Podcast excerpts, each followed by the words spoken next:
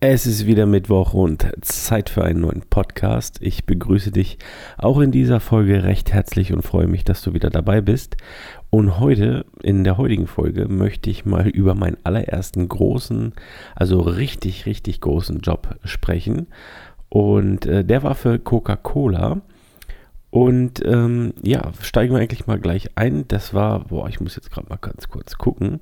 Ähm, das war 2000. 13 müsste das gewesen sein, wenn mich nicht alles täuscht. Lass mich mal ganz kurz hier in die, äh, die Fotoeinstellung gucken. Ich habe hier nämlich die gerade aufgerufen. Ja, 2013 im Dezember war das. Und ähm, ja, ich war gerade irgendwie ein Jahr selbstständig mit meiner Werbeagentur und bin dann äh, über einen guten Freund äh, ja, an Coca-Cola gekommen, also da wurde der Kontakt hergestellt und äh, für die sollte ich einen berühmten oder in, in der Schweiz einen äh, Fernsehkoch damals äh, fotografieren in seinem Restaurant und äh, zwar hatte der, war der auch Coca-Cola Markenbotschafter und äh, ja. und das war eine mittlere Katastrophe, dieser Job. Also, aber äh, gehen wir jetzt äh, der Reihe nach. Ähm, ich hatte ja schon in der vierten Folge oder so über meinen ersten Job, ähm, also über meine erste Hochzeit gesprochen. Das war so eigentlich mein erster richtiger Job, wo ich halt Geld für gekriegt habe. Aber dieser Job für Coca-Cola war halt mein echter erster großer Job und das, äh, die Geschichte will ich dir auch nicht vorenthalten, wie das alles entstanden ist oder, oder wie das äh, vor Ort war damals. Ähm, ich hatte, wie gesagt, ähm, 2012 eine kleine Werbeagentur in Zermatt gegründet und habe äh, ja, Gestaltung, Druck, Grafiken, aber auch Fotografie gemacht. Und äh, ja, musste dann, wie gesagt, für Coca-Cola einen äh, Fernsehkoch in der Schweiz damals fotografieren und zu ihm fahren ins Restaurant. Und ja, ich hatte keine Ahnung, wie große Jobs ablaufen. Also ähm, ich habe einfach gedacht, ja klar, kann ich das machen. Also ich wurde irgendwie angefragt und ich weiß auch nicht, wie die, also klar, wie sie auf mich gekommen sind. Wie gesagt, ich hatte den Kollegen, ähm, der mich da reingebracht hat. Aber ähm, ja, das war dann einfach so, ja, kannst du da hinfahren und das machen? Hm, klar, klar kann ich das machen.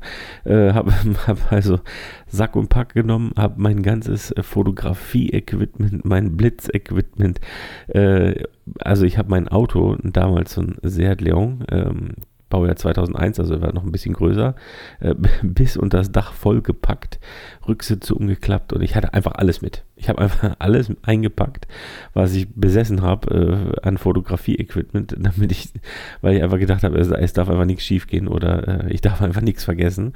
Ähm, aber das Größte, also was ich in damaliger Zeit äh, oder aus damaliger Sicht vergessen hatte, war ein Assistent. Also ich bin da völlig alleine hingefahren. Und äh, das war eigentlich auch schon so der erste größte, größte Fehler äh, von der ganzen Geschichte, ähm, weil ich wirklich dann da angekommen bin wie der letzte Hayopai und habe gefragt, ja, wo kann ich parken, wo ist dies, wo ist jenes. Und äh, hatte also irgendwie gar keinen Assistenten und ja, habe dann äh, die alles selber ins Restaurant geschleppt, alles aufgebaut und ja, ähm, die haben sich das Treiben halt so angeschaut, wie ich da äh, jetzt äh, alleine versuche äh, klarzukommen. Also ich muss mich echt gerade totlachen, wenn ich dran, wenn ich, also wenn ich an das zurückdenke, ey, boah, nee, das war echt krass. Also also das war auch ein Erlebnis, das möchte ich nicht nochmal wieder haben. Also es war ein Gefühl, wie alle Leute da standen und diese Erwartung an dich haben und, und du kommst an wie der letzte Typ und ja, organisierst dich halt quasi so selber und äh, war auch nicht schlecht, ne? war auch so eine One-Man-Show halt, aber äh, mir hätte es damals gut getan, hätte ich einen Assistenten dabei gehabt oder wenigstens einen Kollegen eingepackt, der, der keine Ahnung gehabt hätte von Fotografie, aber einfach so, ja, einfach unterstützt hätte mit Schleppen, mit Gucken, mit Autoparken, mit, mit so Quatsch, ne, was man, wo man für eigentlich gar keine Zeit für hat. Und ähm, ja, es war ein war eigentlich ein relativ cooles äh, Shooting dafür, dass es äh, so chaotisch war. Also ich war von vorne bis hinten permanent überfordert mit der kompletten Situation. Ich habe es mir allerdings nicht anmerken lassen. Ähm, das äh, habe ich schon früh gelernt. Ich weiß gar nicht, wann ich das so richtig gelernt habe. Aber ich habe, äh, selbst wenn ich keine Ahnung habe, versuche ich immer den Eindruck zu machen, als ob ich äh, Ahnung hätte. Also so in Grenzsituationen, wo man es sich nicht anmerken lassen darf, weil dann schwindet halt alles. Dann schwindet der Respekt. Dann ist die Positionierung von Arsch, die war sowieso schon wahrscheinlich nicht die beste. Und äh, hätte ich dann aber mir noch anmerken lassen, dass ich, äh, dass ich richtig am Anschlag bin, dann, ähm, ja, dann wäre es schlimmer gewesen und dann wären auch wahrscheinlich die Kunden nicht zufrieden gewesen. Deswegen würde ich es aus heutiger Sicht auch niemandem empfehlen, äh, wie ich das damals gemacht habe. Ähm, aber trotzdem, ja, möchte ich diese Erfahrung jetzt mit dir teilen, weil äh, da kannst du dir sicherlich auch ein paar Learnings draus ziehen. Ähm, oder es waren auch schon bestimmt welche drin. Wie gesagt, äh, Assistenten hätte ich äh, definitiv mitgenommen auf diesen Job. Und ähm, ja, also die Planung von vornherein. Ich hätte das Ganze besser planen müssen. Von der Absprache her, äh, was ist geplant, was ist dies. Es war einfach so, ja, geh hin da und fotografiere den. Äh, wir wussten aber nicht, was, wie, wo. Äh, niemand hatte irgendwie eine Ahnung. Also es war jetzt auch nicht nur alles meine Schuld. Ähm, da gab es natürlich auch von beiden Seiten so ein bisschen Kommunikationsprobleme, würde ich jetzt mal so nennen. Im Endeffekt sind, also das Ende der Geschichte ist, sind alle glücklich nach Hause gegangen, äh, wirklich alle. Alle waren gut drauf, ähm, hatten mega Spaß, äh, als dann mal alles gestanden hat und als wir das Shooting gemacht haben und äh, waren auch mit den Ergebnissen super zufrieden. Wie gesagt, ich stand die ganze Zeit unter 120% Strom. Ähm, ich war fix und fertig danach und äh, ja, deswegen äh, würde ich definitiv äh, empfehlen, äh, eine gute Kommunikation auch äh, an Tageslicht zu bringen. Also das, äh, ja, das spiegelt natürlich auch äh, ja, eine abgeklärtere ja, Präsenz da, wenn man schon auch den Kunden fragt, weil wenn der auch keine Ahnung hat, ähm, ja, wie soll das ablaufen? Wo ist, wie ist der Timetable? Also wer ist für wann geplant? Wann ist wo was? Es hieß einfach nur irgendwie, sei um 13 Uhr da und fotografiere den. Äh, natürlich war ich früher da, aber ähm, ja, alles aufzubauen und äh, dies und das, das muss man halt alles mitberechnen. Und ähm, ja, da macht sich dann, also da braucht man dann auch ein bisschen Erfahrung. Ähm, deswegen würde ich dir auch ans Herz legen, wenn du mal in die Richtung Werbe oder so in die Fotografie gehen willst, wo du für große Marken arbeitest, ähm, oder gerade so in die Werbefotografie, äh, Assistenzjobs äh, wahrzunehmen, weil gerade da lernt man wahrscheinlich viel. Also da lernt man dann auch den Umgang mit Kunden. Also wie spricht denn der mit den Kunden? Wie geht der um? Und was sind die Rollen? Ne, es gibt ja verschiedene Rollen äh, bei so größeren Projekten. Da ist dann also auch mal ein Creative Director dabei. Da ist mal, äh, ja, ähm, Hairstylist. Klar, der ist klar, wofür der da ist. Aber es sind eine Menge Leute zu organisieren und wenn man sich da nicht so richtig auskennt, dann ist es schon mal hilfreich, wenn man als Assistent irgendwo mit dabei war, weil dann weiß man, dann kennt man die Rollen, man kennt einfach die Spielregeln.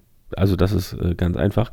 Ich war zum Beispiel letztes Jahr mal auf äh, ja, auf Praktikum quasi. Ich wurde verliehen äh, von meinem Chef. Äh, für eine Woche durfte ich äh, zu dem Gero Brilleur nach Berlin. Ähm, ist ein Filmer dort, also auch Fotograf, aber hauptsächlich macht er viele Filme. Ähm, arbeitet auch, auch für Coca-Cola. Und wir haben für die Funke Mediengruppe, äh, hat er einen Film erstellen müssen, einen Imagefilm.